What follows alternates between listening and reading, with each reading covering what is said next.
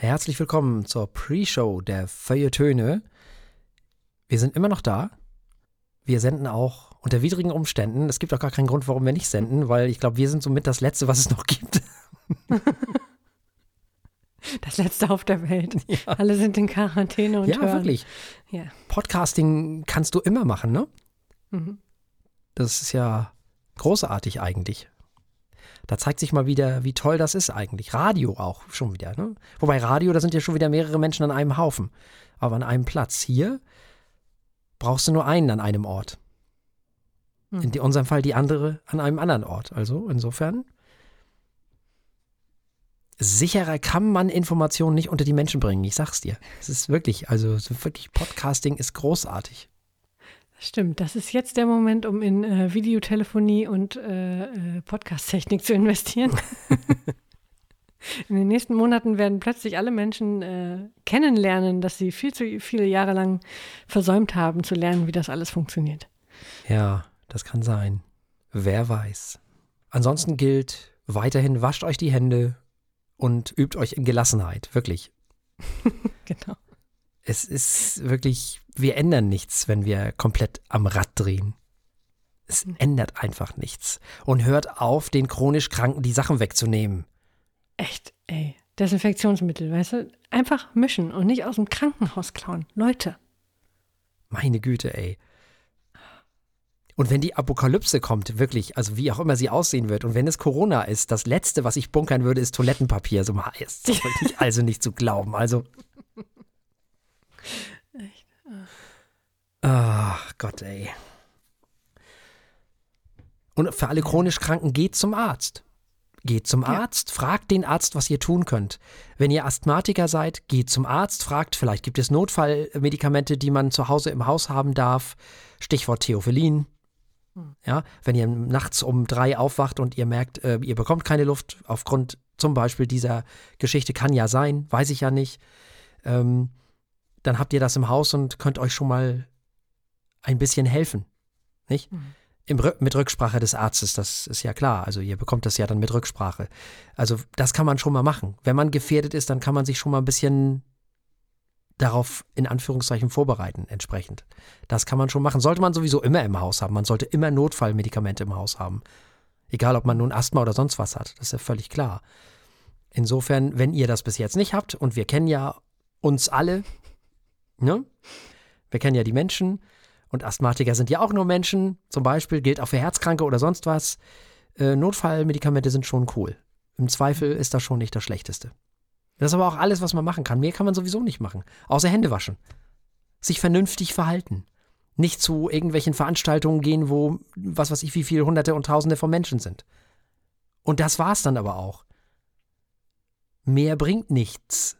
Mehr kann man dann auch nicht machen. Und vor allem sollte man nicht durchdrehen. Das stimmt. So. Also ich muss aber dazu sagen, äh, ich war jetzt zuletzt am Sonnabend wieder einkaufen, also bei uns ist alles immer noch wie immer, ne? Also das muss ich auch mal lobend hier. Also das ist alles gut. Also Ja, hier gibt es auch noch alles. Also das Klopapier ist schon sichtbar äh, weniger, das ist Okay. interessant. Aber es ist alles noch irgendwie da und das ist die größte Sorge der Menschen, oder? Also wenn jetzt irgendwas passiert, wenn ich jetzt alt, wenn ich jetzt Corona kriege, dann brauche ich aber auf jeden Fall mal Klopapier. Das ist auf jeden Fall das Allerwichtigste. ja gut, Durchfall ohne Klopapier ist nicht so schön. Ja, dann Himmel, Herrgott, es gibt Wasser. Mein Gott, das, ja, richtig. Genau. Man hat ja eh nichts anderes zu tun, dann kann man auch ständig duschen, ist egal. Ja, man muss ja nicht Nee, ist ja komplett sich duschen die ganze Nee, Zeit. aber eben, einfach damit man, ja. Völlig in Ordnung. Ja. Und äh, keine Ahnung, zwei Kilo Nudeln kann man auch sowieso immer im Haus haben. Also die braucht man nicht jetzt erst bunkern. Kann man, theoretisch. Ja. Also, aber jetzt braucht man ja- auch nicht hm? mehr damit anfangen, die zu bunkern. Ja, stimmt. Quatsch. Also ich habe ja gestern erstmal noch schnell äh, die Schlagsahne gebunkert. Die Wenn, Schlagsahne wenn, gebunkert. ja, ja, pass auf, wenn ich Corona kriege, dann nicht ohne Waffeln. Und Waffeln Ja, nicht ohne. Sahne. Das ist schon überlebenswichtig. Ja, das stimmt. Das, das kann ich schon wieder nachvollziehen. Das, das ist schon besser. Und wenn ich sage bunkern, meine ich drei Packungen. Also, Ja, ja, schon klar. okay. Es ist ja noch nicht mal, du weißt ja noch nicht mal, selbst wenn du, wenn du vom Coronavirus betroffen bist, dann musst du noch lange keinen Durchfall kriegen. Was, was, sag mal, also, das ist ja nicht zu fassen. Was machen die Leute mit dem ganzen Klopapier, wenn das wieder weg ist? Wickeln die sich dann damit ein oder was machen die damit? Fürs nächste Karneval bist du schon mal sicher vom Ei, nächsten Virus. Als Mumie, ja.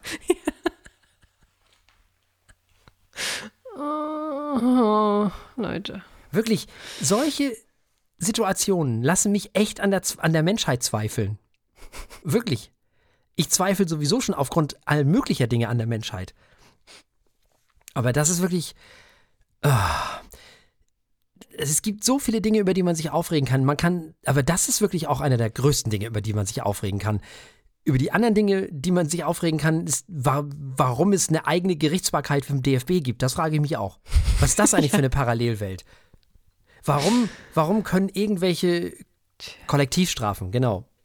Kollektiv. Ja, warum ist der, B, äh, der DFB in der Lage, Kollektivstrafen? Was, was zur Hölle? Wieso hat der DFB überhaupt eine eigene Gerichtsbarkeit? Wieso kümmert sich darum nicht einfach der normale Rechtsstaat? Das ist ja, sind ja Zustände wie in der katholischen Kirche. Die glauben ja auch, die hätten irgendwie eine eigene Gerichtsbarkeit und könnten da irgendwie alles selbst entscheiden. Siehe Missbrauchsfälle, hahaha. Ganz großartig, wie das alles äh, wirklich, also so, das ist jetzt natürlich nicht miteinander zu vergleichen, aber trotzdem haben beide eine eigene Gerichtsbarkeit. Ich glaube, es hackt. Wirklich. In, in, in, in, in, in der BRD, die ein Rechtssystem hat, gibt es, gibt es Organisationen, die, eigene, eig- die eine eigene Gerichtsbarkeit haben. Wirklich, ich, also ich verstehe sowas nicht. Ich verstehe es nicht. Die sich also nicht an das Rechtssystem orientieren, was es gibt, beziehungsweise orientieren vielleicht schon, aber die das nicht ähm, akzeptieren, die das nicht nutzen, die das also nicht anwenden, sondern die einfach ihre eigenen Gesetze haben. Fertig sind die damit. Das verstehe ich auch nicht. Damit kann ich auch relativ wenig anfangen, muss ich ganz ehrlich sagen. Mit so einem Blödsinn. Also im Moment wirklich, also kann man sich nur noch aufregen. Was werden denn da für Strafen verhängt? Also was, was, was dürfen die was äh, Ja, guck mal, wenn jetzt zum Beispiel beleidig beleidigende Plakate im Stadion sind, wie zum Beispiel jetzt unlängst be äh, bezüglich Dietmar Hopp, der Präsident oder was auch immer von, von der TSG Hoffenheim. So. Ähm, dann werden nicht die bestraft, die das hochgehalten haben. Also er kann ja, er, hat ja das Recht zu klagen, ne? Er kann ja sagen, ich fühle mich beleidigt, weil die eben ähm, gesagt haben, Dietmar Hopp, du bist ein, wie soll ich das jetzt mal, äh, ein Nachkomme einer Prostituierten. Ähm, so, dann kann er ja hingehen und klagen. Kann er ja machen. Mhm. Ja, dann muss er eben vor einem Zivilgericht klagen oder wo auch immer. Ja. Oder es zur Anzeige bringen. Ja, aber da hat der DFB erstmal überhaupt nichts mit zu tun. Die können ja nicht einfach ihre, ihre eigenen Gerichte da. Was, also, ich manchmal, also ich verstehe sowas alles nicht. Das ist mir ein absolutes Rätsel. So, und dann geht der DFB hin und sagt, äh, die ganze Kurve weg. Oh, okay. So. Wenn aber, darüber regen sich Leute dann auch zu Recht auf, was ist denn mit den ganzen Rassismusgeschichten, die da auch immer mal wieder passieren? Da passiert ja auch nichts. Ja, neulich hat der, hat der FC Bayern und die TSG Hoffenheim das Spielen eingestellt. Die haben sich einfach nur noch den Ball hin und her gespielt, aus Protest gegenüber diesen Geschichten, die in der Kurve stattfinden. Würden sie das mal machen, wenn ähm, People of Color beschimpft werden? Zum Beispiel. Das werfen natürlich die Leute denen jetzt auch vor. Was wollt ihr denn dann machen? Da habt ihr bis jetzt auch noch nichts gemacht. Ihr habt überhaupt noch nie sowas gemacht. Es gab noch nie Kollektivstrafen, wenn es rassistische Geschichten gab oder so. Jetzt auf einmal, wo Dietmar Hopp beleidigt wird, ein alter weißer Cis-Mann, Entschuldigung, ist so, da geht das dann auf einmal. Ist ja auch interessant. Aber wenn Tönnies, Entschuldigung, ich muss es leider sagen, von Schalke 04, ich weiß, musst du jetzt durch, ähm, aber der hat sich ja auch nun mehr als einmal dusselig geäußert. Und diesbezüglich, ja, also dann passiert wieder nichts irgendwie. So. Dann stellt er sich selber frei. Dann sagt er, ich, äh, die, die Strafe hat er sich ja selber gegeben. Er ist dann irgendwie, was war das, drei Monate oder sonst wie lange irgendwie aus dem, aus dem Vorstand rausgegangen.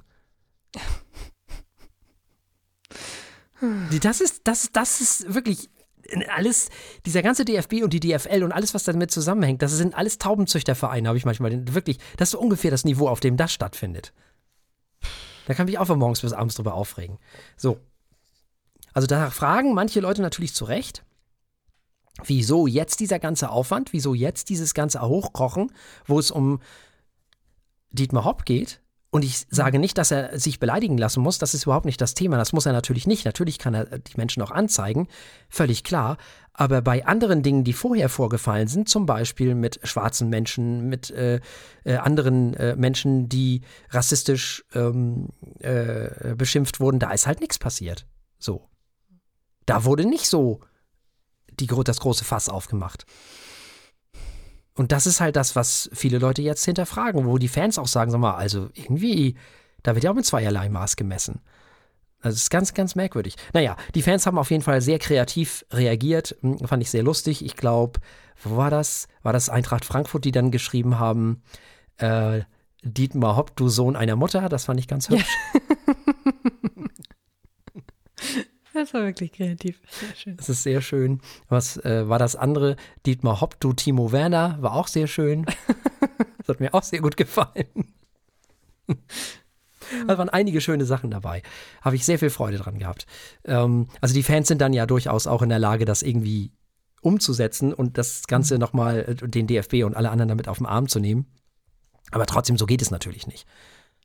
Ne? Wenn er schon die Leute anzeigt, dann muss er das natürlich vom ganz normalen, meiner Meinung nach jedenfalls, ist das ein ganz normaler Vorfall. Er wird beleidigt, er zeigt die Leute an und dann ist das die Sache eines Gerichts, aber nicht eines Gerichts im DFB. Ja. Das, der hat damit überhaupt nichts zu tun. Der hat damit dafür zu sorgen, dass die Sportveranstaltung über die Bühne läuft und sonst gar nichts. So, jetzt mhm. kann man sich noch aufs Hausrecht berufen, aber das Hausrecht, Hausrecht hat der Verein und nicht der DFB. Das ist schon wieder was anderes. Hm. Lässt sich denn äh, wenigstens, äh, lässt es hoffen, dass dadurch Dinge überarbeitet werden oder dass da ein Wandel passiert, wenn die Fans jetzt fordern, dass da äh, die nicht Fans, mit zweierlei Maß gemessen wird. Ach, die Fans können fordern, was sie wollen. Hm. Es geht ja um Geld. Hm. Das ist ja alles. Ja, ja. So. Und wenn es nach den, nach, nach den Offiziellen geht, hat man manchmal das Gefühl, dass die Kurven am liebsten weg sollen. Die wollen am hm. liebsten Touristen da reinhaben, so nach dem Motto. Äh, und einige Vereine brauchen die Fans ja auch gar nicht mehr, weil sie viel mehr Geld durch die Fernsehgelder kriegen als durch die Stadioneinnahmen. Mhm. Also für die wäre es sogar billiger, ohne Fans zu spielen, weil das kostet ja auch alles Geld. Ähm, ne, die, die, sind ja versichert und du musst da Leute hinstellen, die dafür sorgen, dass die rein und rauskommen und mhm. weiß der Geier was nicht noch alles, was das alles an Geld kostet. Das Ganze instand halten und so weiter und so fort. Also es gibt Vereine, so wie Dortmund oder Bayern, die könnten ohne Fans sicherlich äh, finanziell besser dastehen als mit sozusagen. Es würde nicht ins Gewicht fallen, aber mhm. die würde das gar nicht, die würden das finanziell nicht merken. Sagen wir mal so. So. Ich, wie viele andere, bin der Meinung, dass diese Rechnung nicht aufgeht. Also es geht nicht um Dortmund, die würden das nie machen. Das, das, darum geht es nicht. Aber so die DFL und einige andere träumen bestimmt davon, diese Art der Fans aus dem Stadion rauszuhaben. Die Stehkurven, die müssen weg. Das, äh, das nervt die schon lange so. Weil ähm, das Geld wird woanders gemacht und am liebsten würden die jedes Spiel einzeln nacheinander übertragen und nicht gleichzeitig. Ist ja auch so ein Ding, dass am Sonnabend ja viele Spiele stattfinden und dann gibt es ja noch jetzt mittlerweile am Sonntag Spiele und eins gibt es am Freitag, glaube ich. Genau, irgendwie so. Und die würden natürlich am liebsten alle Spiele hintereinander machen und nicht gleichzeitig. Weil das würde ja wieder dazu führen, dass man mehr Geld machen könnte. Verstehst du? Mhm, ja. Und so weiter. Und darum geht's halt. Und Fans nerven dabei eigentlich nur noch. Deswegen höhlt man auch immer mehr aus. Diese ganzen, früher gab es mal 50 plus 1, gibt es auch heute noch. Das heißt, der Verein muss 50 plus 1 haben, dieser GmbH.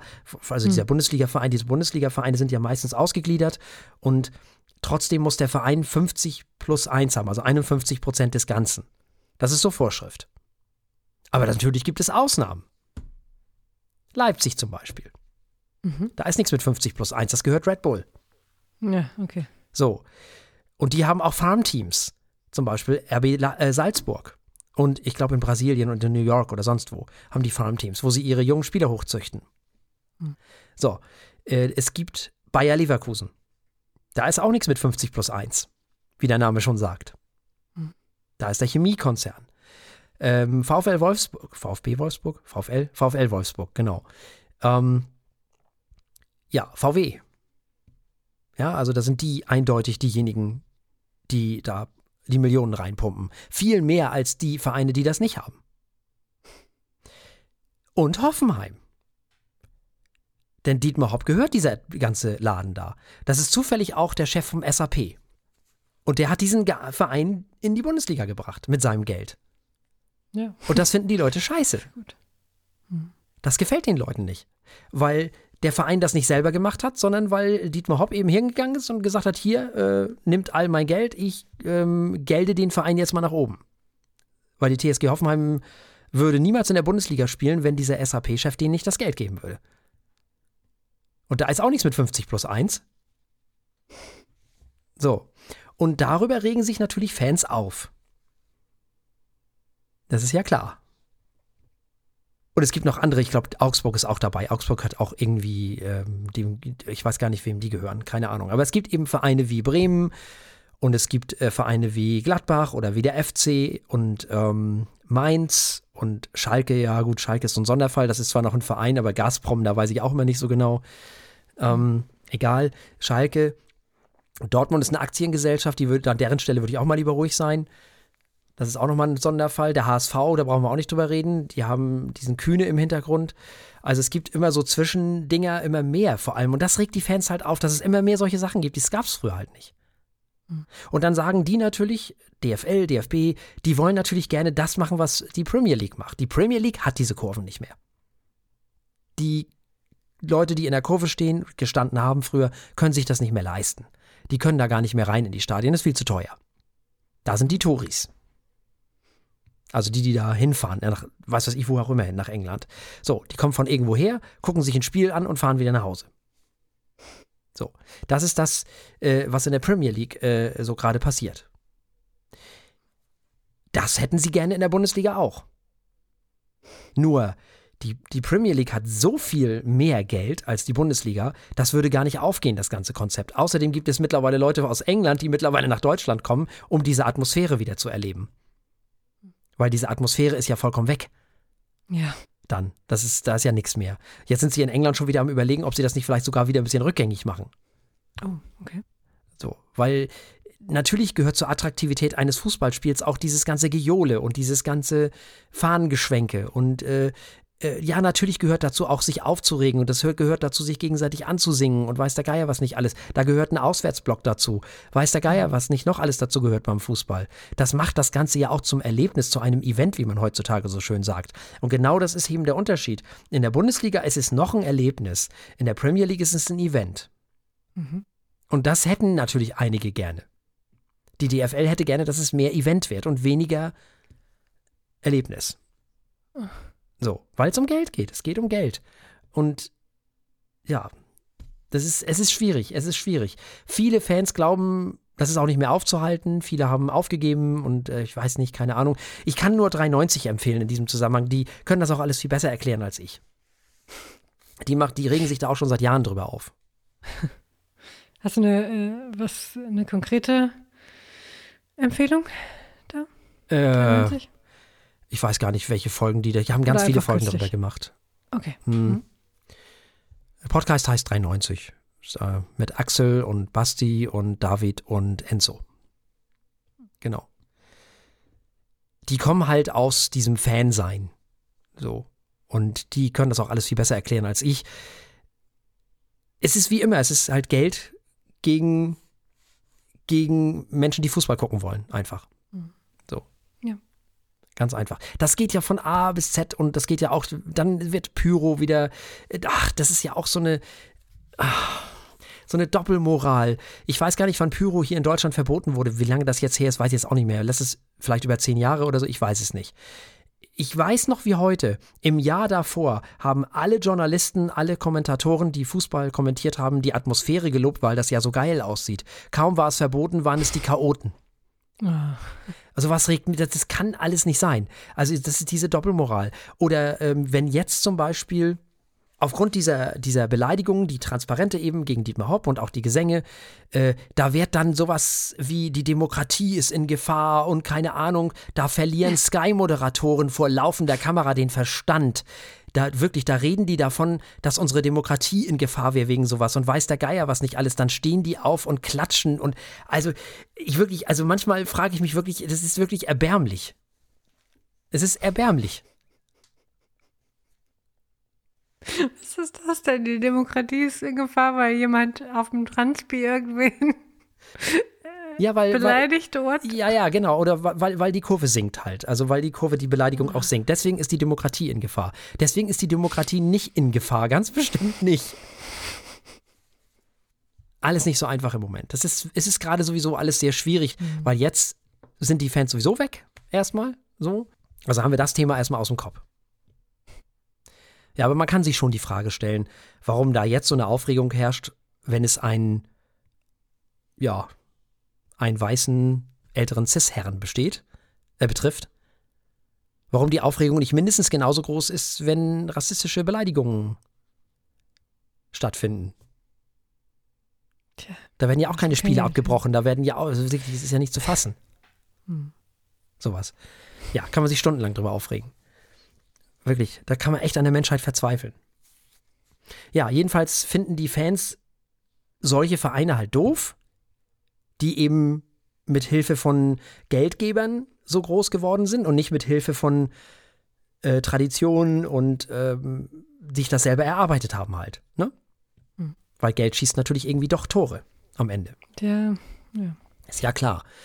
Die natürlich eine andere Infrastruktur sich bauen können ganz schnell und weiß der Geier was nicht alles. So. Und das ist nichts gegen die Fans dieser Vereine. Das ist nicht das, worum es geht. Es geht äh, darum, äh, dass natürlich einige Fans es blöd finden, dass ihr Verein dadurch einen Nachteil hat einfach. Das ist doch völlig klar. Ein Verein wie der FC oder wie Gladbach oder wie, wie, wie Werder oder Mainz oder sonst wie, die haben diese Geldgeber nicht. Die haben dadurch einen Nachteil die werden de facto damit benachteiligt. In dem Moment. So, jetzt kann man natürlich sagen, sollen die sich ja auch so einsuchen. Warum sollten sie das? Hm.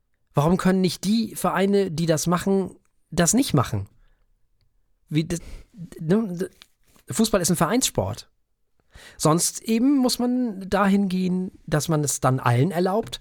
Und dann haben wir irgendwann tatsächlich VW Wolfsburg und was weiß ich, keine Ahnung, Wiesenhof oder Wiesenhof Werder oder nee, Wiesenhof Bremen oder was weiß ich, keine Ahnung, RWE Köln.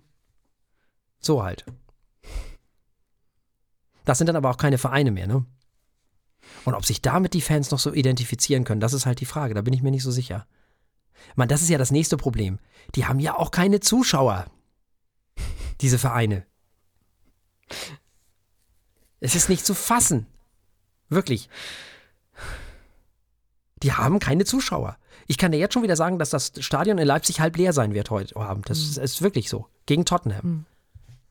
Wolfsburg, Champions League. Stadion halb leer. Sagen sie, gut, Schichten.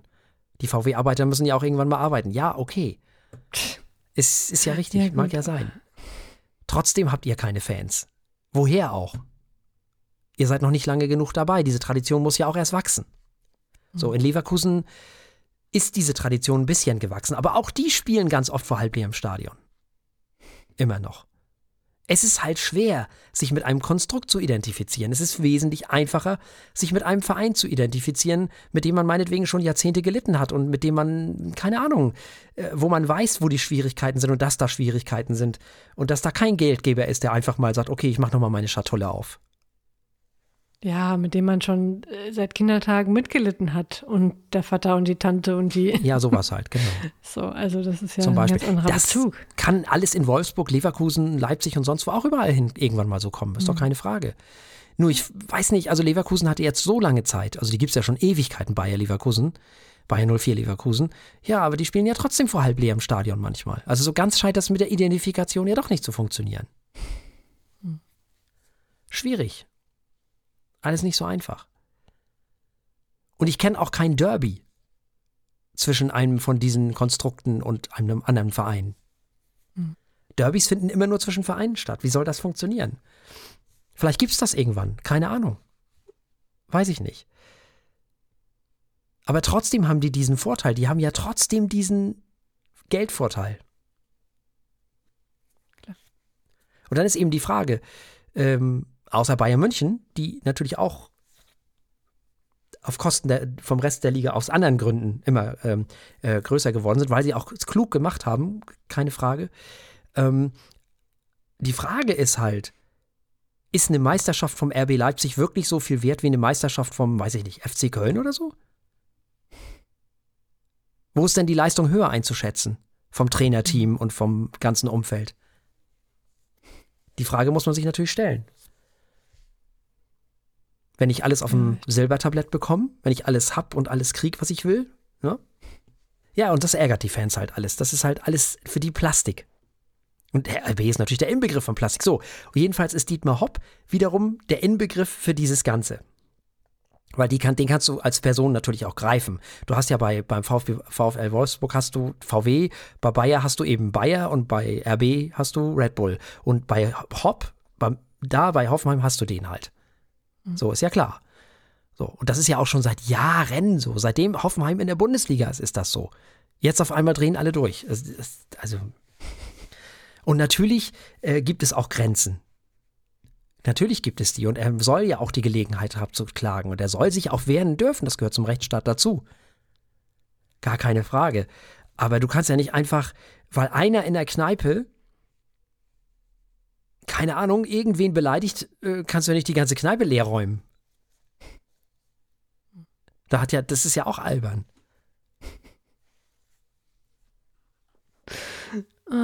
Es ist schon ein bisschen absurd bei euch da. Ja, das ist halt aber deswegen so absurd, weil es diese eigene Gerichtsbarkeit vom DFB und von der DFL gibt. Mhm. Und weil das nicht von normalen, na meiner Meinung nach sollte das so sein, normalen äh, Gerichten geregelt wird. Wie es sich eigentlich gehört, meiner Meinung nach. Tja. Nochmal, hört 390, die können das besser als ich. So geht hin und höret. Geht hin Ah. und höret. Jetzt höret erstmal uns. Ja, genau, jetzt höret erstmal uns. So machen wir das. Äh, 334, ne? 334. Achso, Folge, ja, Ja, richtig. Ja, ne? Zahlen, was? 390, 334, was ist hier los? Bingo. Ja.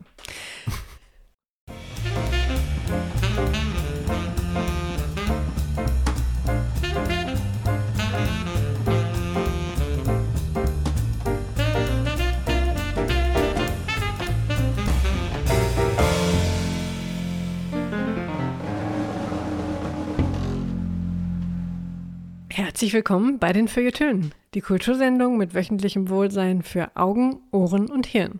Heute mit Folge Nummer 334 und mit Jennifer Eichler. Hallo. Und Thorsten Martinsen, hallo.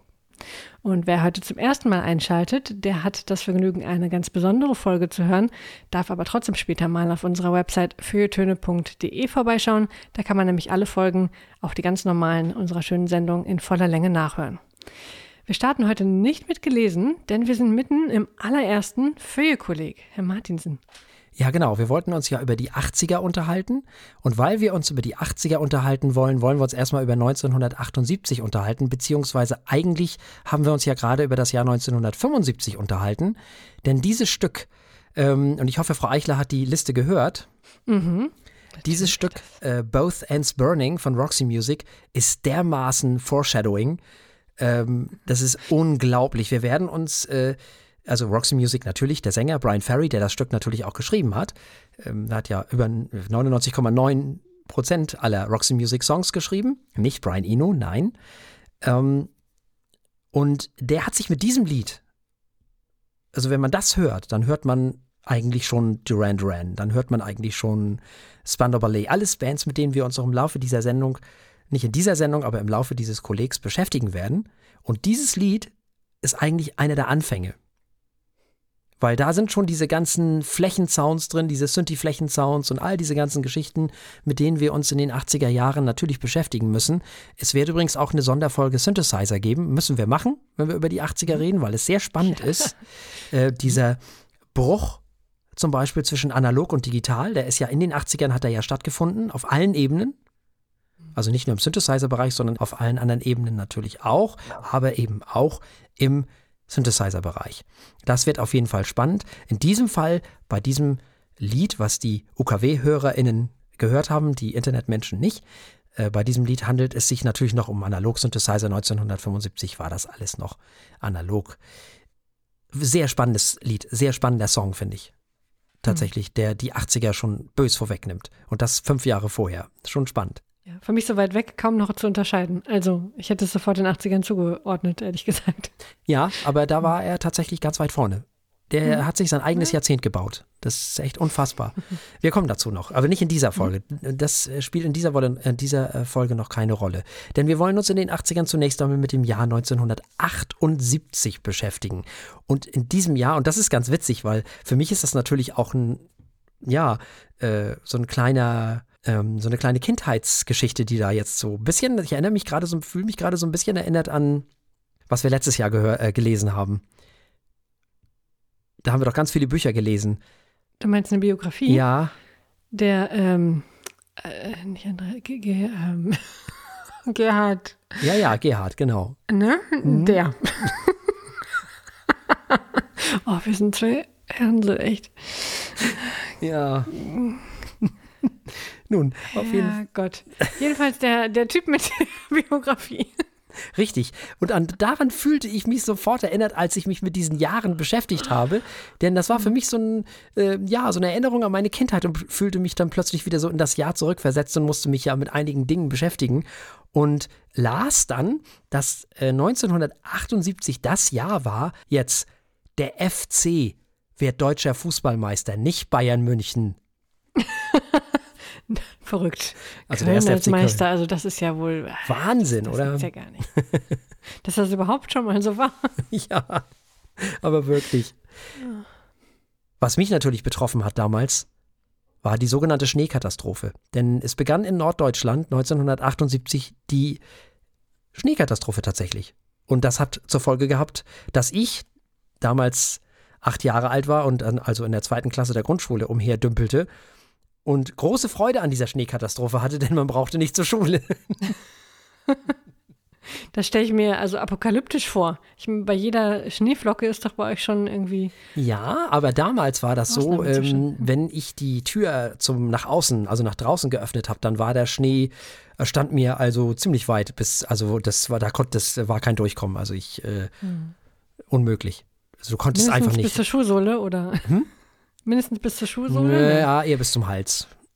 Ach, schon so hoch. Ja, Ach, ja. doch, das war wirklich hoch. Ja, ja, das war ja so, äh, dass damals äh, die äh, Geburten auf, wenn, so auf dem Land, nicht Flensburg oder Kiel oder so, sondern auf dem Land, das, da musste dann die Bundeswehr mit, mit Hubschraubern kommen und all solche Sachen. Ui. Mhm.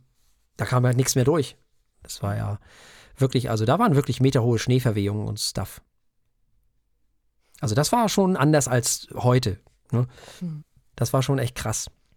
Manchmal gibt es ja so Wetterkapriolen. Das war für mich natürlich toll.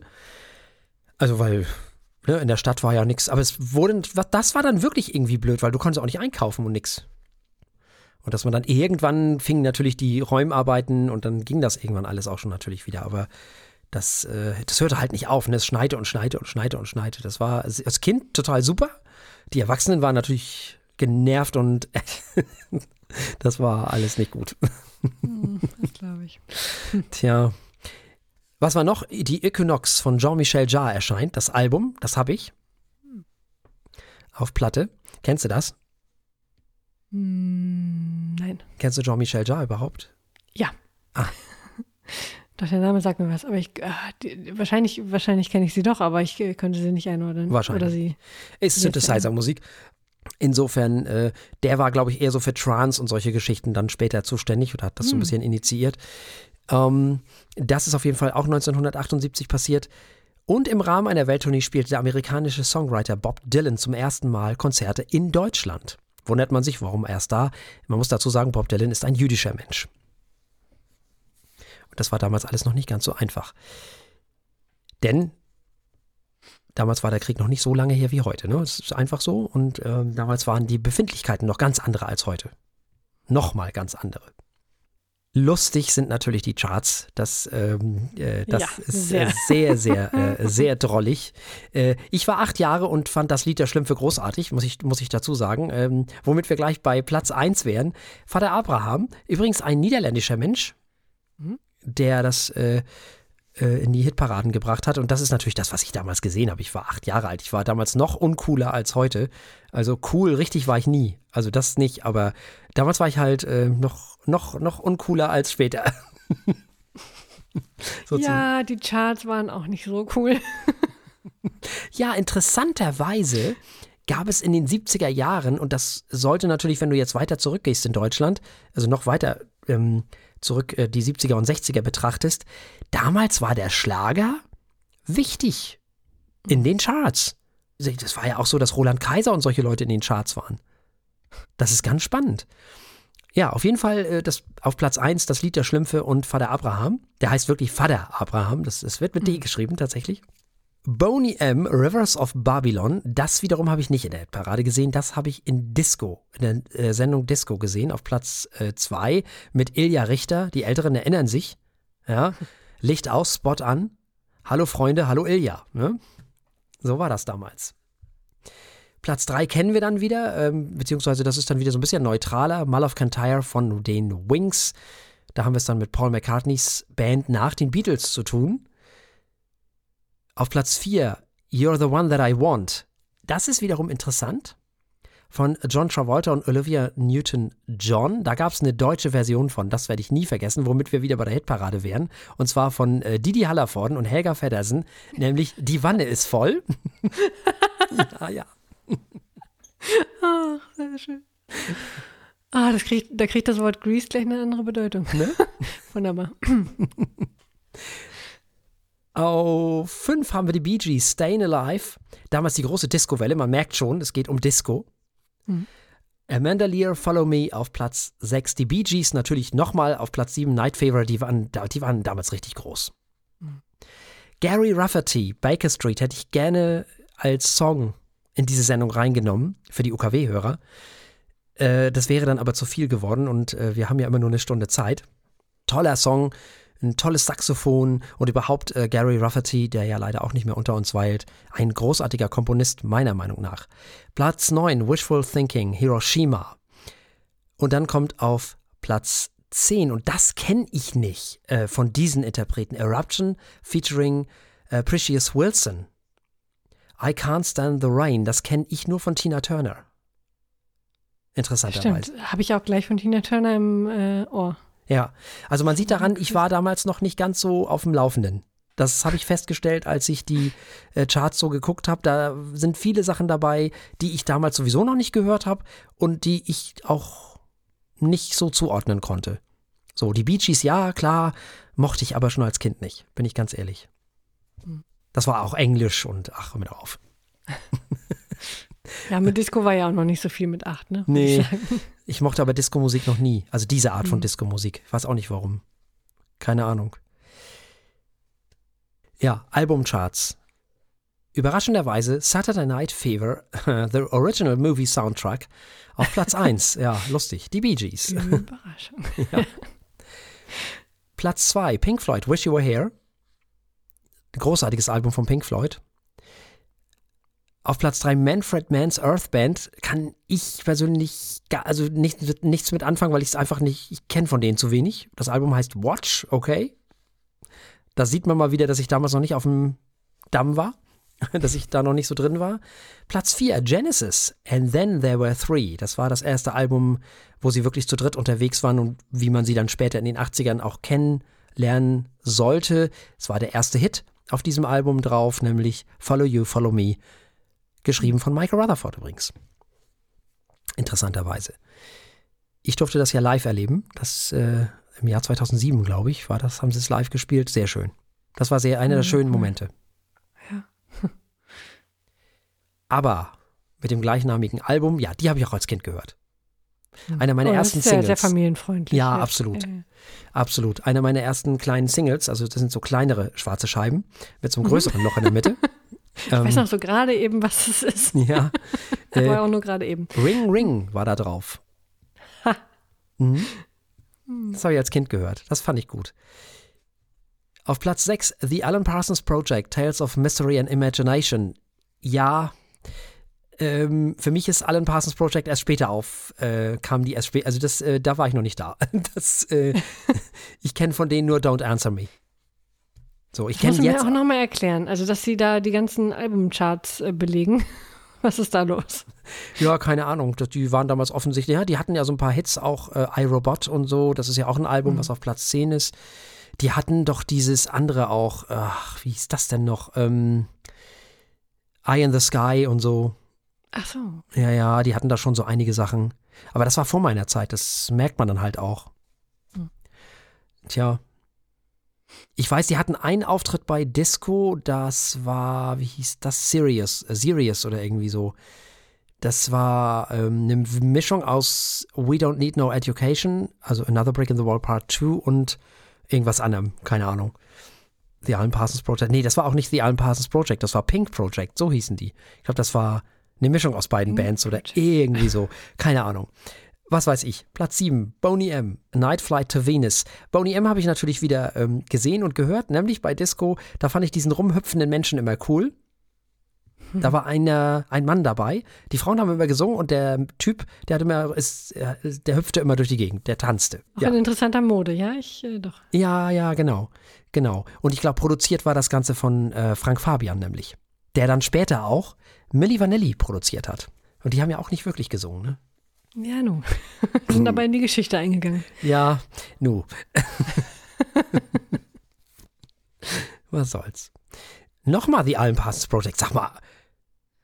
Und Ich sag ja, die waren sehr fleißig. ja, die waren offensichtlich auch sehr erfolgreich. Das ist komplett an mir vorbeigegangen. Ne? Also nicht wahrgenommen damals. Klar, natürlich nicht. War wahrscheinlich zu irgendwas für mich als Kind. Fand nicht statt. Tja.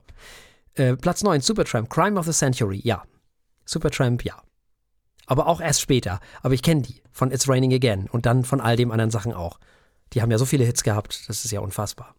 Ja, und auf Platz 10 haben wir schon wieder die Alan Parsons Project. Das war ein sehr erfolgreiches Jahr für die. Also 1978 war das Jahr für die. iRobot und das Lied kenne ich auch, das Album nicht.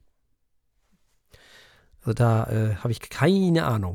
Also, wir haben Synthie Pop, wir haben die New Romantics, das müssen wir uns jetzt, sind jetzt Begriffe, die wir uns merken müssen.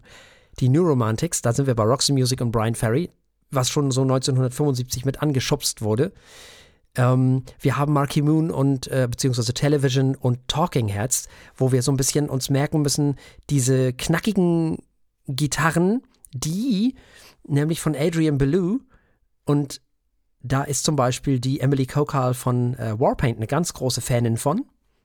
Die findet das ganz toll. Die hat deswegen auch genau den Verstärker, nämlich den JC 120 von Roland. Müsst ihr euch auch unbedingt merken. Einer der wichtigsten Verstärker in den 80er Jahren, wenn nicht der wichtigste. Den haben wirklich alle gespielt. Das war kein, ähm, kein Röhrenverstärker, sondern ein Transistorverstärker. Und der hatte eine ganz tolle, klare, einen ganz tollen, klaren Klang. Und da war ein Chorus drin eingebaut. Das sollte der berühmteste Chorus aller Zeiten werden, nämlich der C CE1 war da drin. Daraus wurde dann später der CE2 und so weiter. Diese berühmten Bosspedale kennt ihr alle. Und das war dieses blaue Choruspedal und das ist wahrscheinlich der bekannteste Chorus aller Zeiten, dem eifern alle heute nach. Alle versuchen den nachzubauen und den perfekt hinzukriegen. Und Chorus ist einer der ganz wichtigen Effekte der 80er Jahre. Ohne Chorus keine 80er Jahre. Das ist einfach so, geht gar nicht. Äh, wer wissen will, wie das klingt, hört sich zum Beispiel mal The Smiths an. Also ähm, Johnny Marr ist da ein ganz großer Freund von gewesen. Zum Beispiel. Nicht nur er, aber er ganz besonders. Da fällt es halt auf. So. Und deswegen mit Talking Heads und all diesen ganzen Sachen fing das halt an, dieser, dieser spezifische Klang. Andy Summer ist sicherlich auch noch mit zu erwähnen von The Police, das ist auch noch ganz wichtig, der da auch noch so ein bisschen mit drin war. Also der, das erste Pedal sozusagen, das erste Choruspedal war gar kein Choruspedal, sondern war im Verstärker JC 120 von Roland. Das japanische Unternehmen Sony kommt mit dem weltweit ersten Walkman auf den Markt. Das muss ich jetzt wieder erklären, das, das, das kennen ja die jungen Leute gar nicht mehr. Ähm, ein Walkman war ein mobiler Kassettenrekorder, das war für damalige Verhältnisse Wahnsinn. Das, was man später MP3-Player nannte vielleicht, äh, was man heute Smartphone nennt. Das Ding konnte zwar nicht telefonieren, aber man konnte damit die aufgenommene Musik oder was auch immer äh, man an Kassetten hatte, mitnehmen. Das war neu. Das war das erste mobile Abspielgerät, außer natürlich Radio, wo man seine eigene Musik abspielen konnte. Das war neu. Das ist verrückt. Ja. Das ist so normal heutzutage. Stimmt wirklich. Das sind ja schon zwei Generationen aufgewachsen, die das nicht mehr anders kennen, Genau. als dass man seine Musik immer mitnehmen kann. Genau. Und das war damals ganz, ganz toll und neu. Und dann gab es Modelle, da konntest du zwei Kopfhörer reinstecken, da konntest du dann mit dem Liebsten oder der Liebsten die Musik teilen. Das war sehr hübsch. Daran erinnert man sich gerne zurück. Es war sehr schön. Man hat sich gegenseitig Kassetten aufgenommen und so. Finde ich ganz toll. Hat man zwischendurch, glaube ich, mal wieder gemacht. Gab noch so, einen kleine, so einen kleinen Hype nochmal, äh, glaube ich, vor zwei, drei, fünf Jahren irgendwie so. Ich weiß gar nicht, ob das die jungen Menschen heute noch machen. So ein Mixtape aufnehmen, sich gegenseitig. Durchaus, doch, doch. Ja. Das, das wird noch gemacht, aber das sind die. es gibt, sagen wir mal so, es gibt noch ein paar idealistische Träumer, die das gerne machen. Okay. Ich habe da großen Respekt vor. Eine gute, wirklich gutes Mixtape will gekonnt sein. Ja, das stimmt. Das ist richtig. Borussia Mönchengladbach wird zum zweiten Mal nach 1975 UEFA-Cup-Sieger. Und jetzt kommt's: der Hamburger SV wird deutscher Fußballmeister. Heute auf Platz 3 in der zweiten Liga oder auf Platz 2. Bitter, bitter. Ach, das war noch Zeiten, wo jemand anders als Bayern München Ja. äh, Meister ich, wurde. ich höre auch immer noch dieses Wer wird deutscher Meister? HHHHSV. Da gab es so einen Song irgendwie. Hm? Daran erinnere ich mich auch noch. Und Herr Martinsen war neun und war jetzt in der dritten Klasse der Grundschule, musste aber immer noch wegen der anhaltenden Schneekatastrophe äh, im Winter eher nicht im Winter so oft in, der, in die Schule gehen. Ähm, das war halt immer noch alles ein bisschen schwierig, aber immerhin, man war in der dritten Klasse. Nun, Elton John gibt als erster westlicher Popstar ein Konzert in der Sowjet, damals in der Sowjetunion, damals noch mit 2F, in Leningrad, also heute St. Petersburg.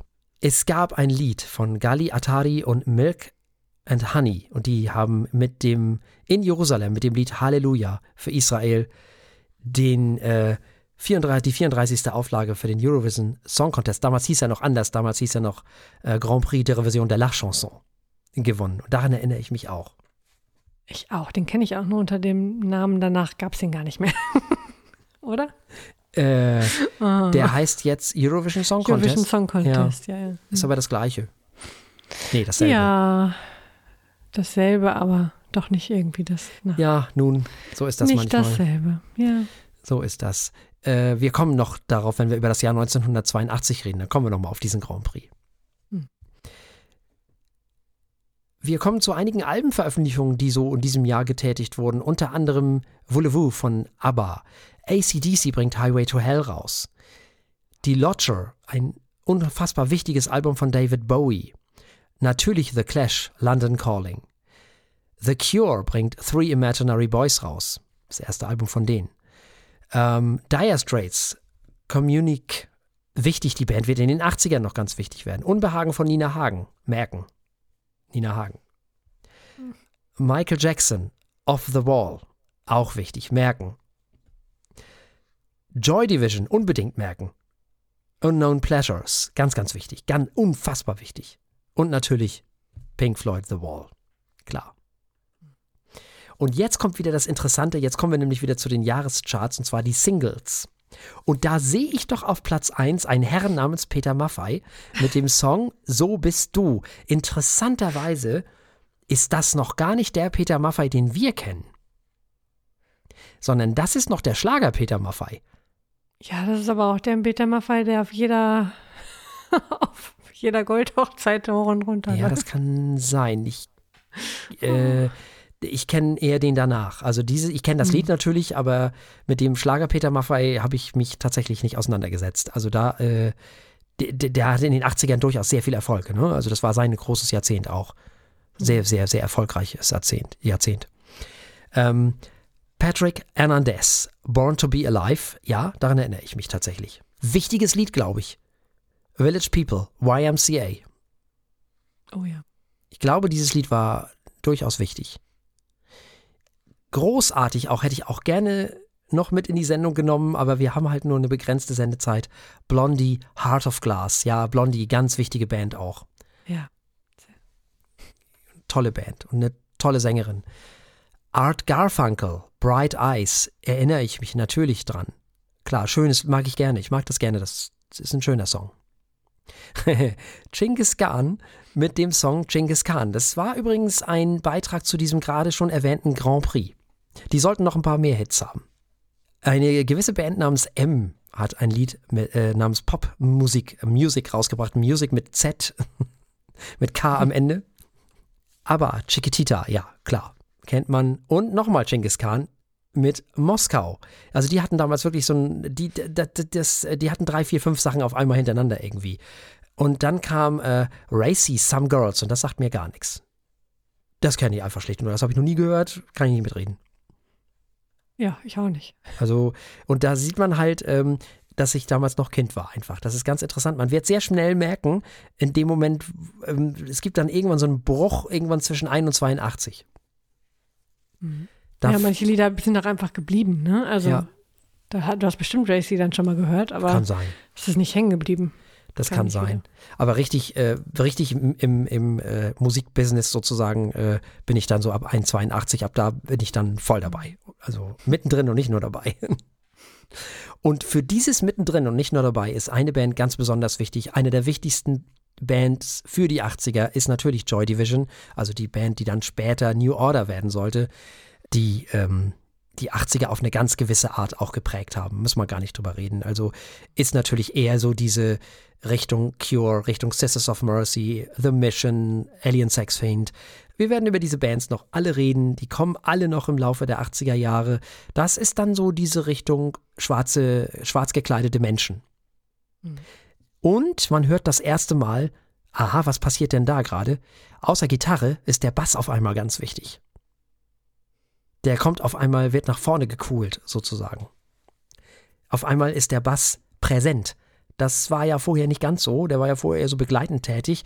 Und Joy Division, da hörte man das erste Mal den Bass äh, in sehr prominenter, ähm, ja, sehr prominent abgemischt und äh, Peter Hook hat den auch relativ weit oben gespielt, hat sehr hoch gespielt, sehr hohe Töne. Also die muss man sich auch auf jeden Fall merken. Ganz, ganz wichtig. So, wir kommen zu den Albencharts.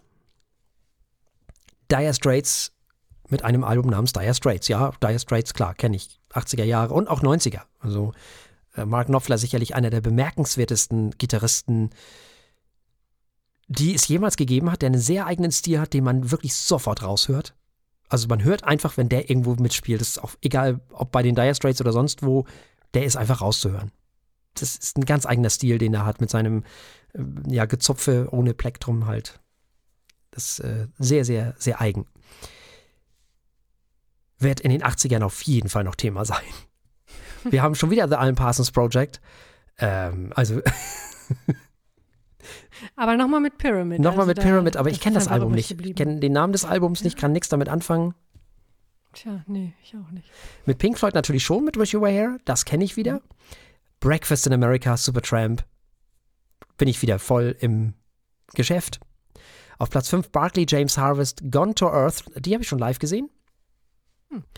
Irgendwann, ich weiß gar nicht, 85, 86 in Jübeck. Äh, kommen wir noch drauf, wenn es soweit ist.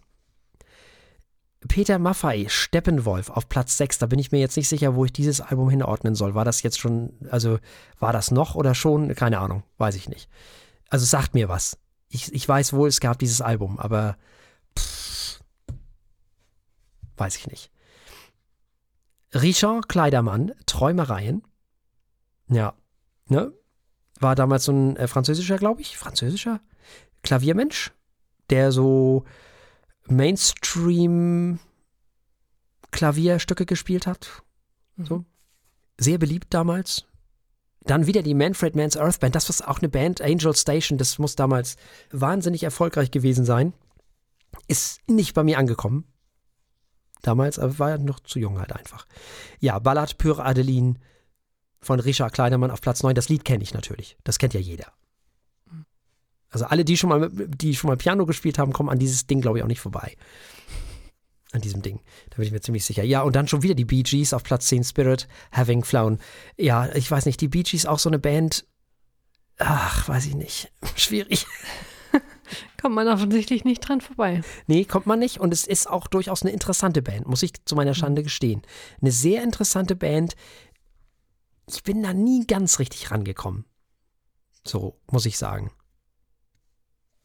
Aber lag das an den Personen oder an der Disco? Oder? Ja, es lag am Disco hauptsächlich, glaube ich, weil mhm. es gibt andere Sachen außerhalb dieser Disco-Geschichte, die die Bee Gees gemacht haben, die ich eher mag.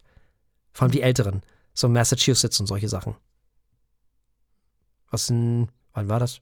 60er, 70er, ja, weiß ich nicht, keine Ahnung. 60er, glaube ich. Ja. Wir merken uns die Begriffe New Wave, New Romantics, das sind zwei verschiedene Sachen. Das merken wir uns beides. Das wird heute gerne alles in einen Topf geworfen. Das ist alles Quatsch. Die haben alle keine Ahnung. Ähm, ja, das, das sind zwei Begriffe, die wir uns merken. Ja, damals nannte man das äh, New Wave oder einfach nur Wave und äh, New Romantics. Das sind Sachen, die wir uns auf jeden Fall merken. Und wir merken, merken uns im Laufe der 80er noch ganz viele Sachen mehr. Ähm, irgendwann wird auch Gothic dazu kommen und weiß der Geier was nicht alles. Was wichtig ist an diesen ganzen Geschichten, die wir jetzt heute gehört haben und über die wir gesprochen haben, wichtig ist tatsächlich The Clash, wichtig ist Joy Division, wichtig ist The Jam, wichtig ist natürlich Kraftwerk, logisch. Wichtig sind aber auch die Talking Heads und wichtig ist auch Television und vor allem natürlich Roxy Music schon aus dem Jahr 1975. Wer will, kann auch noch mal Idiot hören von ähm, Iggy Pop, das Album. Und was auch noch ganz toll ist, eben die Lodger von David Bowie kann man auch noch mal hören. Das sind alles Sachen, die so ein bisschen den ganzen Kram foreshadowen.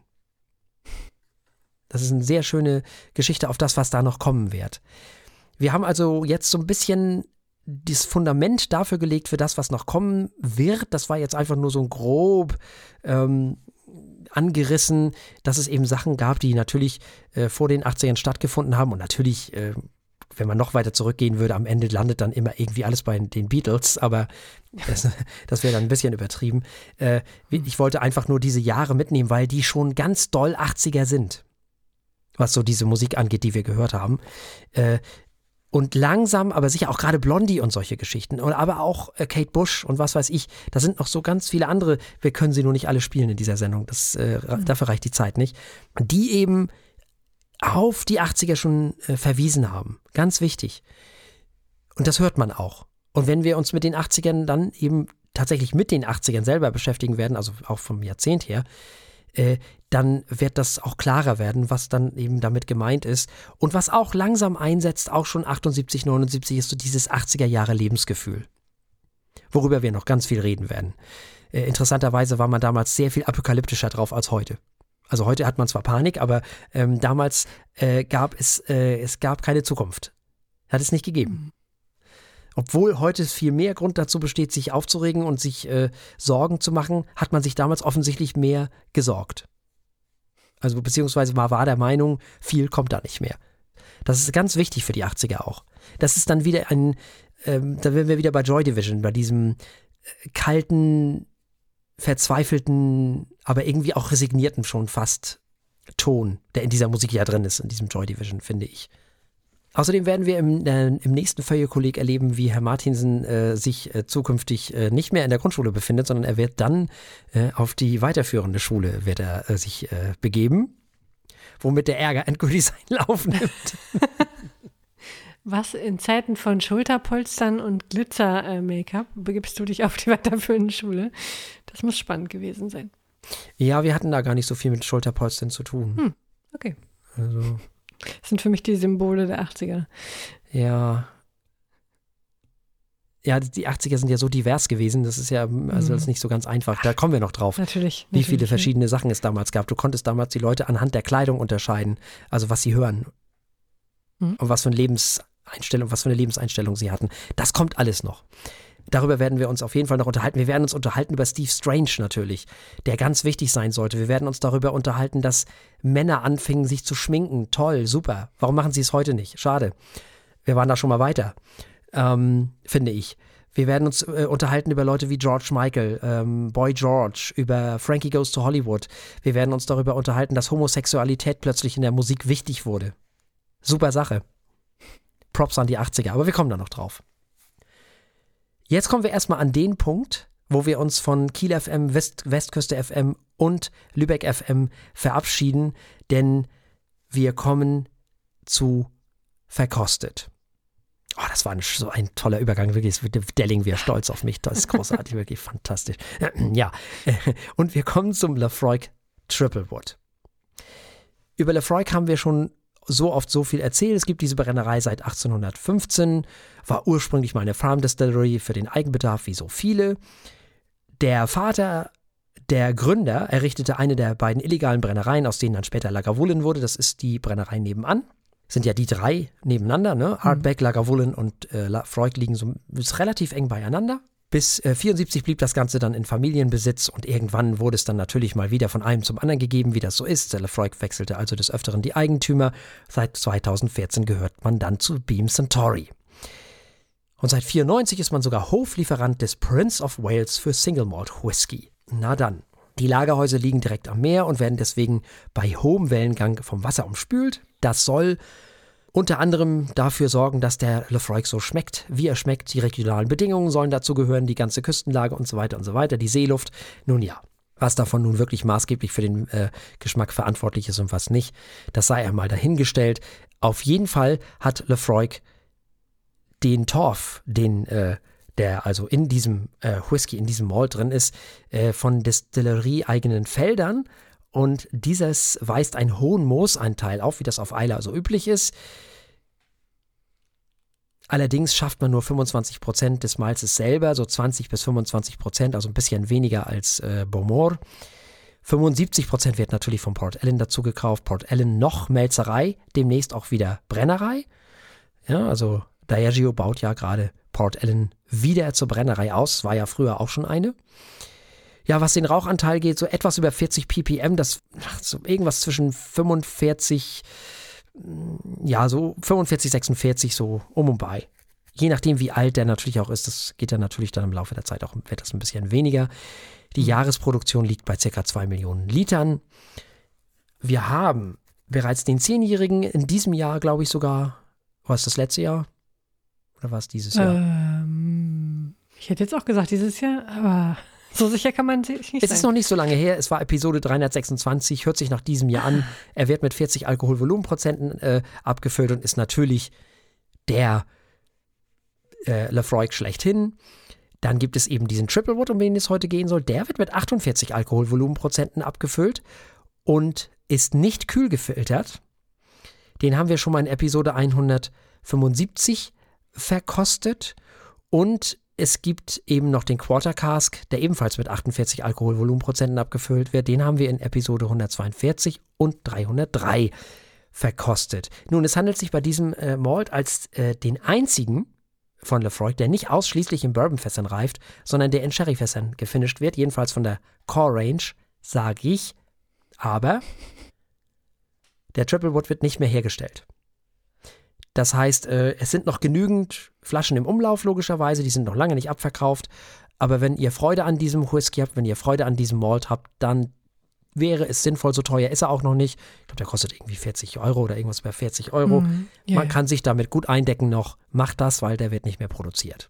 Ähm, wie alle Lefroix spaltet äh, dieser Single Malt natürlich äh, die Maltheads mal wieder in zwei Lager, nämlich in die, die ihn mögen und in die, die ihn komplett ablehnen. Es wird glaube ich, soweit ich das weiß, wohl. Also er wurde deswegen übrigens eingestellt, weil wohl nicht so viele Leute den mochten, tatsächlich, weil es mhm. war wohl nicht so erfolgreich. Aber es soll wohl irgendwie dafür einen 15- oder 16-Jährigen geben oder irgend sowas, ich weiß es nicht. Irgendwas habe ich da ähm, so, ähm, zwitscherte mir das ein oder andere Vöglein, dass das wohl so sein soll. Ob es sich dabei dann jeweils um eine Limited Edition handelt oder ob das in die Core Range geht, Weiß ich nicht. Keine Ahnung. Fakt ist, wir haben es hier mit einem Malt zu tun, der nicht kühl gefiltert ist, der leider gefärbt ist. Äh, ein bisschen dunkler ist er als der äh, 10er, klar, Sherry äh, Finish. Hm. Und er ist im Grunde genommen, eigentlich ist es ein Quarter Cask mit Sherry Finish. Also genau das ist es halt. Quarter Casks sind halt sehr kleine Fässer und das heißt, hier ist es so, dass der Malt die Flüssigkeit im Verhältnis zur Fasswand wieder sehr günstig ist. Ne? Mhm. Das heißt also, der reift sozusagen schneller als so ein äh, zehnjähriger Lafroig, der in viel größeren Fässern lagert. So. Und diese Lafroy, diesen Lafroy Quarter Cask hat man nun genommen und nochmal in Sherryfässer gepackt. So. Wie alt er ist, keine Ahnung. F fünf Jahre? Vielleicht? Mal gucken, ob wir es schmecken können. Ja, mal schauen. Aber verriechen können wir auf jeden Fall. Mhm. Oh ja, süß. Ja, aber auch Torf, meine Güte. Ja, klar. Ist halt jünger als der Zehnjährige, ne? Hm. Und dadurch natürlich mehr Torf, mehr PPM, mehr Rauch. Aber ja, Vanille, Ja, Süße Karamell. und die Fässer. Ja, nicht wahr? Schönes Holz, ja. Ja, aber rauchig, alles ist voller Rauch. Wow, aber so Karamell, ein toll. Schinken-Räucherrauch. Ja. Weil das Süße und die, dieses, ähm, das Holz und das Süße, das mischt sich dann zu diesem Schinken, ne? Mhm. Schon ein sehr leckerer Geruch. Ja, durchaus. Der gefällt mir jetzt viel besser als ähm, in Episode 100, nee, wann haben wir den? 175. Damals fand ich den gar nicht gut. Hm. Sehr schön. Weich finde ich ihn in der Nase. Ja. 48 Alkoholvolumenprozente spielen in meiner Nase keine Rolle. Nee, die merkt man ihm nicht an. Ja, ein bisschen Gerste, also so ein bisschen, ähm, ein bisschen Getreide habe ich aber in der Nase. Ja, das habe ich jetzt noch nicht. Aber Honig. Und er hat auch so ein bisschen dieses Lafroig-ölige, ja, ist was ölig-süßes, ne? Ja. Das, ähm, also diese Sherryfässer, diese Sherryfässer, Frau Eichler, das äh, tut dem aber sehr gut, dem Lafroig, finde ich.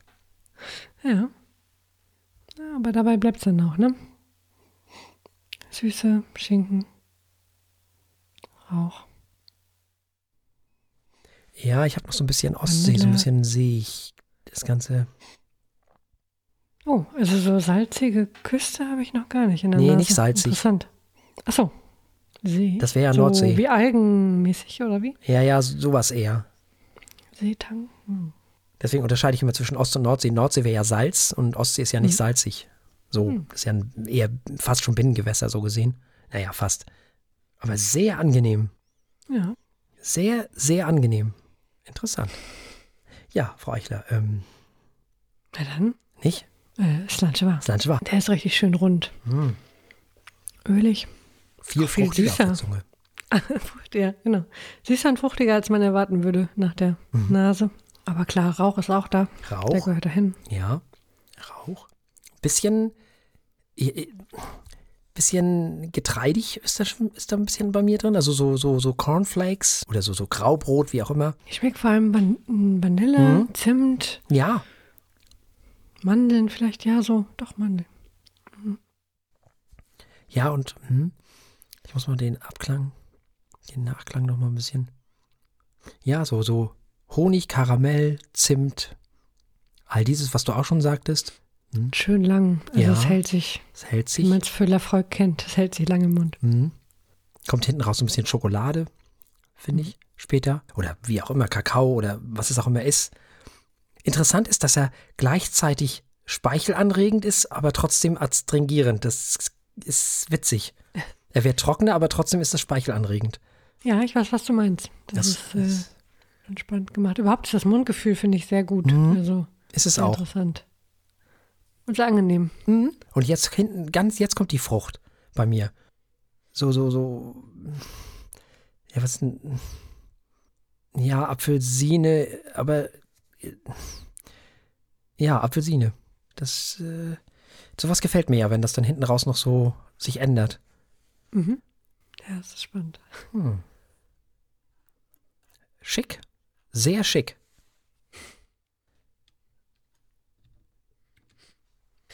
Ja. Ein sehr angenehmer, milder, aber rauchiger Whisky. Ja. Lecker. Nicht so, nicht so vielfältig, aber gut gemacht. Nee, dafür ist er zu jung, ne? Also Mhm, das genau. äh, kann man auch nicht erwarten. Ähm, das will er ja auch wahrscheinlich gar nicht sein. Hm. Was mir auffällt, ist, er ist nicht so motorölig und nicht so. Ja, warte mal, der ist, der ist auch nicht so. Also medizinisch ist er ja gar nicht. Sehr schöne Mischung aus diesem Ostsee, Frucht, Karamell, Vanille, Rauch, Schinken, Gedöns. Äh, Sehr schön. Habe ich sehr viel Freude dran, muss ich sagen. 48 Alkoholvolumenprozente, nicht kühl gefiltert. Ja. Schön. Das ist. Hm. Mhm. Das ist einer zum Zechen. Ich dachte vorhin mal, man könnte den gut in eine, in eine Soße tun, so eine Grillsoße. Ja, kann man bestimmt auch. Bisschen Banauserei. Das kann man bestimmt, ja. Aber ich glaube, den kann man auch mit, mit, mit Menschen zusammen äh, genießen, die man mag. Das glaube ich auch. Aber die, die Menschen müssen dann auch das Raucharoma. Ja, mögen. gut, äh, klar. Sonst gibt es äh, Ärger. Ja, das, ja, aber ich glaube nicht. Ich glaube, äh, dass das einer ist, äh, wovon man auch gerne mehr trinkt. Mhm. Vielleicht. So. Im Rahmen der Vernunft natürlich. Schon schön. Gefällt mir. Ja, Frau Eichler. Ähm, Tja, was machen wir da? Sie hatten ja jetzt Zeit zu überlegen. Ähm, ja, aber das macht es nicht leichter. Nee. Das macht es nur schwerer. Mein Bauchgefühl sagte, ach, fünf. Ähm, ich schwanke zwischen vier und fünf, denn er ist sehr gut. Ah, eigentlich möchte ich ihm eine fünf geben. Es, er, ist, er macht wirklich Spaß. Er ist dafür ja auch günstig, dass er nicht so teuer ist. Äh, nicht, so, nicht so alt ist. Genau, er ist dafür günstig, dass er nicht so teuer ist. und Nacht ist heller als draußen. Ähm, ich, ja. äh, ne? nee, dafür, dass er nicht so alt ist. Das ist sehr angemessen. Ich gebe ihm mal fünf Punkte, denn gefallen tut er mir immer noch hervorragend äh, oder wieder. Und ähm, ist durchaus zu empfehlen. Ich gebe ihm auch fünf Punkte. Ich glaube, ich habe ihm das letzte Mal viel weniger gegeben. Hm. Der gefällt mir viel besser diesmal. Also vielleicht, weil ich mehr Single Malls getrunken habe mittlerweile. Warum auch immer, aber ich bin sehr angetan davon. Also von mir bekommt er auch wirklich gute fünf Punkte. Ich bin sehr, sehr angetan von diesem Single Malt. Hm, sehr schön. Ja. Und das heißt, dieser Malt, dieser Triple Wood von Lafroig hat sowohl fünf Punkte von Frau Eichler und auch fünf Punkte von mir bekommen. Und damit sind wir ans Ende dieser Sendung angekommen und selbstverständlich haben wir auch das nächste Mal Themen. Genau, wir äh, kehren für gesehen nächste Woche zurück zu einer unserer äh, liebsten Philosophinnen, nämlich Hannah Arendt. Die hat nicht nur philosophisch äh, ganz hochwertige Dinge geschrieben, sondern auch poetisch. Gehört werden haben wir Spook the Herd von Lanterns on the Lake.